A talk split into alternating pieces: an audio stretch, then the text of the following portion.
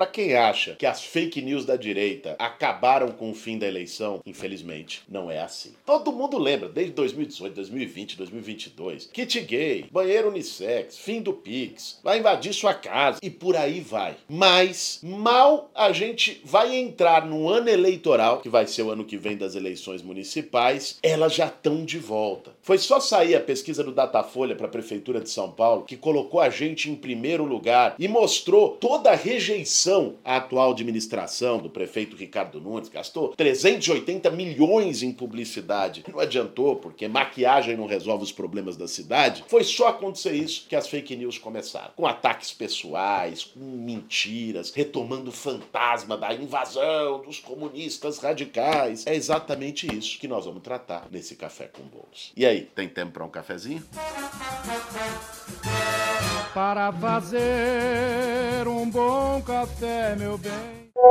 Ah, o próximo jogo da Sul-Americana é entre Fortaleza e Corinthians. E eu quero que o Corinthians perca. Tem que perder e o Fortaleza ir para a final. É disso que nós estamos falando, gente. As fake news não só não acabaram, como estão mais sofisticadas. Isso que você acabou de ouvir, deu um corintiano fanático falando que quer que o Corinthians perca para o Fortaleza com a minha voz. Isso é deep fake. A deepfake pode ser por áudio, ela pode ser por vídeo. Os vídeos de deepfake são uma coisa impressionante. Botam uma pessoa falando uma coisa, você, tua cara, com o teu tua entonação de fala, a partir de inteligência artificial, falando uma coisa que você nunca falou. Pois é, isso, como outras ferramentas da inteligência artificial, que às vezes são utilizados como brincadeira em alguns canais da rede, de YouTube e tudo mais, agora vão entrar na campanha eleitoral para poder criar ataques, para poder inventar mentiras e fazer do debate eleitoral, debate político, que deveria ser sobre os temas da cidade, sobre o futuro, sobre os temas do país, uma coisa rebaixada e ofensiva. Aliás, é sempre bom a gente fazer uma leitura de trás para frente das fake news. Vocês lembram qual que era as principais das eleições do ano passado? Que se o Lula ganhasse do Bolsonaro, ia fazer banheiros unissex. Ele ia acabar com Pix. E por aí vai. Foram tantas. Alguma dessas, depois de oito meses de governo, teve a mais remota chance de acontecer? Não.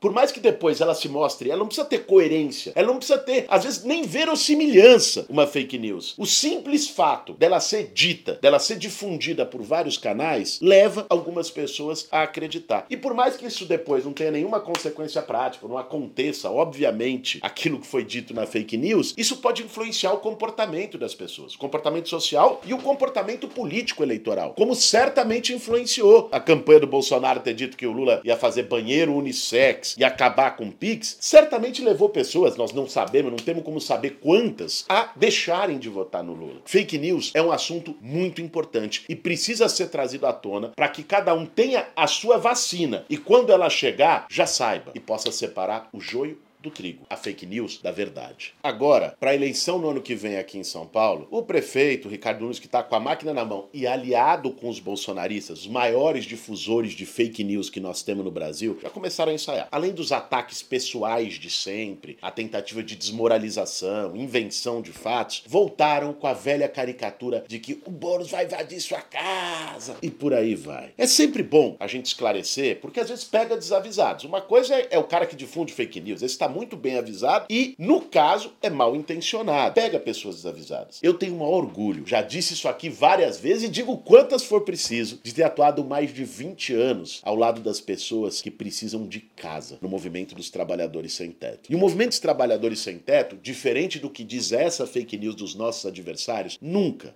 tomou ou invadiu a casa de quem quer que seja. Pelo contrário, o movimento deu casa para as pessoas. Nos conjuntos habitacionais construídos pelo MTST moram mais de 15 mil pessoas que conseguiram isso a partir da sua luta. Pessoas que moravam em áreas de risco, pessoas que às vezes estavam em situação de rua, pessoas que moravam num barraco de lona, de madeirite, nas piores condições. E o movimento fez isso sem invadir a casa de nem casa de veraneio, a casa de aluguel, a qualquer casa. O movimento fez isso lutando para que a lei fosse cumprida. No Brasil, nós temos desde 2001 uma lei federal chamada Estatuto das Cidades. E o que ela diz é o seguinte: um imóvel, e aqui nós não estamos falando da casa de ninguém, grandes imóveis que estão abandonados há 30, 40, 50 anos, que devem mais imposto que o valor do próprio imóvel. Esse imóvel não cumpre função social, depois de uma série de procedimentos, de notificação, de um período determinado, ele tem que ser desapropriado para moradia popular. Isso é o que prevê a lei. E o movimento luta para que essa lei seja cumprida. Repito, não é tomar a casa de ninguém, é lutar para que algo que está vazio, endividado, abandonado, possa virar casa para as pessoas. Olha o centro de São Paulo e de várias outras cidades como é que está hoje, largado, abandonado, um monte de prédio caindo aos pedaços, todo pichado, sujo, arrebentado. Por que não? Muitos desses prédios são do poder público. Outros são endividados que já deveriam, pela lei, ter sido notificados e desapropriados pelo poder público. Por que não reformar esses prédios, botar as pessoas para morar lá, fazer um conjunto comercial no térreo, fazer uso misto, não só para moradia popular, também para as pessoas de classe média que querem morar no centro. É isso que o movimento defende, é isso que eu sempre defendi. E o que aconteceu no último período é que o debate político, que exige assim, esses três minutinhos que eu demorei para explicar para vocês sobre função social, sobre o estatuto da cidade, ele acaba sendo substituído ali pela mentira, que é mais rápida. Puxa o algoritmo, é mais estrondosa. É assim que eles fazem. Tem um livro muito ilustrativo que é Os Engenheiros do Caos, de um italiano chamado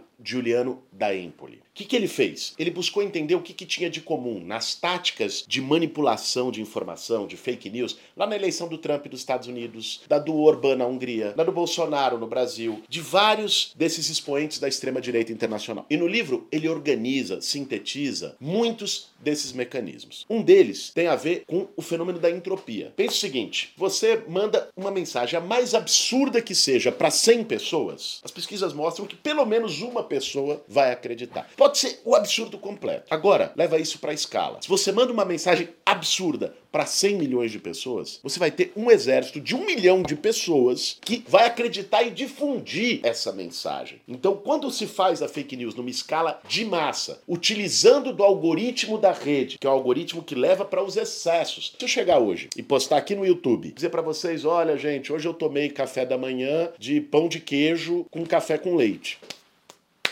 daí? Se eu postar aqui no YouTube, hoje eu quebrei uma xícara de café com leite aqui na minha casa, camei leite para todo lado, que é isso que tem que fazer com café com leite. Vai dar uma audiência gigantesca. O absurdo que você fala, você leva para uma coisa mais violenta, mais do extremo, ela engaja mais na rede. E é nisso que eles fazem. O kit gay, aí a gente vai acreditar e vai difundir. E esse milhão vai difundindo isso para outras pessoas. Um outro mecanismo é a manipulação emocional permanente. Mexem com informações falsas que sabidamente vai dar angústia nas pessoas. É ficar dizendo o seguinte: a economia está indo pro abismo. O BGE mostrou agora que o desemprego caiu. Eles vão dizer: não, o desemprego subiu. Isso é uma mentira, é uma manipulação do IBGE. O dólar está subindo. Fujam todos. Saquem os seus dinheiros na poupança. Começa um negócio desse. Essa manipulação emocional, mexer com os medos, com as angústias das pessoas, isso também engaja. E a extrema-direita se tornou especialista especialista nisso, em operar com os sentimentos de medo de um lado e de ódio do outro. A gente poderia falar de vários outros mecanismos. Aliás, eu recomendo que quem está aqui assistindo Café com Bolos leia o livro do Juliano da Empoli, Os Engenheiros do Caos. Mas um que é muito conhecido aqui na rede também é o efeito multiplicador dos bots, dos robôs. Então você vai lá, por exemplo, abre lá o Twitter. Agora não é mais Twitter, né? O Elon Musk resolveu chamar de X. Né? Mas eu vou continuar chamando de Twitter. Você abre lá o Twitter e tá lá no trend topic o assunto, sei lá, bolos invadiu a casa, coisa dessa natureza. Aí você vai ver, 90% das pessoas que estão postando sobre isso são robôs. O que é um robô? É um perfil falso, aquela pessoa não existe. Existem inclusive fazendas de bots que eles chamam, que muitas estão fora do Brasil, que são centenas de pessoas trabalhando com perfis falsos em todas as redes sociais e que decidem naquele mesmo momento postar a mesma tag, postar a mesma palavra e isso falsamente é alavancado para o trend topic e gera uma percepção na sociedade de que esse assunto é isso mesmo, de que as pessoas estão falando. É uma forma de criar por multiplicação uma mentira. Pô, se todo mundo está falando disso, então deve ter alguma verdade. Às vezes a gente tem esse tipo de raciocínio meio natural. Pô, tanta gente está falando,